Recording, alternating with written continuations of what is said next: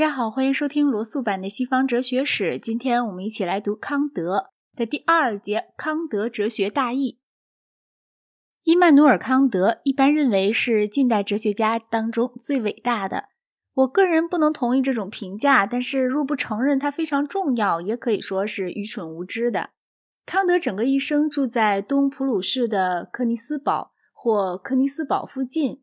虽然他经历了七年战争、法国大革命以及拿破仑生涯的初期，他的外在生活却是学院式的，完全平稳无事的。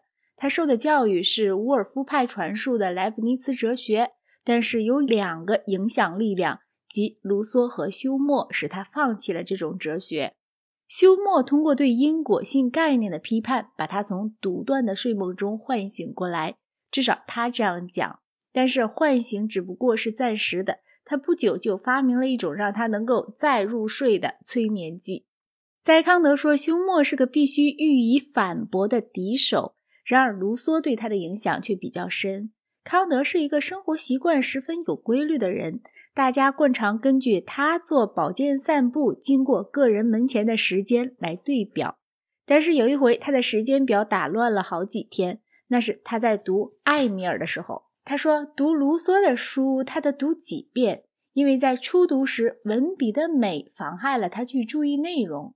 虽然康德素来受的教养是虔诚者的教养。但他在政治和神学双方面都是自由主义者，直到恐怖时代为止，他对法国大革命向来是同情的，而且他是一个民主主义的信仰者。由后文可知，他的哲学容许斥之于感情，反抗理论理性的冷酷指令。少许夸张一点说，这不妨看成是萨瓦牧师的一个学究式的翻版。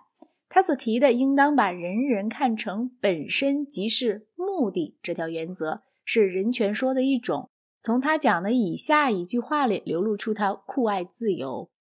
再没有任何事情会比人的行为要服从他人的意志更可怕了。康德的早期著作比较多涉及科学，少关系到哲学。里斯本地震之后，他执笔讨论了地震理论。他写过一个关于风的论著，还有一篇关于欧洲的西风是否因为横断了大西洋，所以多含水汽的问题的短文。自然地理是他大感兴趣的一门学科。康德的科学著作中最重要的是他的《自然通史与天体理论》这本书，在拉普拉斯星云假说以前倡导星云假说，论述了太阳系的一个可能起源。这个著作的若干部分带有一种显著的密尔顿式的庄严。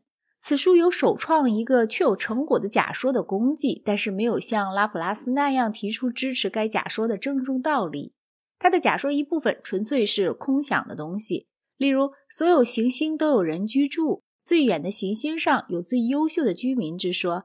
这种见解为地球谦虚，应当称赞，但是并没有任何科学根据。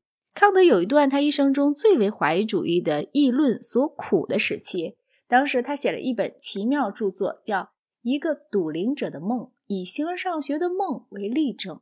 笃灵者就是瑞典保利，他的神秘主义体系曾以一部庞然巨著公之于世。这书共售出四部，有三部买主不明，一部卖给了康德。康德把瑞典保利的体系称作异想天开的体系。他半开玩笑半严肃地表示，瑞典保利的体系或许并不比正统的形而上学更异想天开。不过，他也不完全藐视瑞典保利，他的神秘主义的一面是存在的，虽然在著作中不大表现。他的这一面赞美了瑞典保利，他说他非常崇高。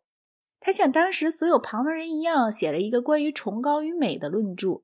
夜是崇高的，白昼是美的，海是崇高的，陆地是美的，男人是崇高的，女人是美的，如此等等。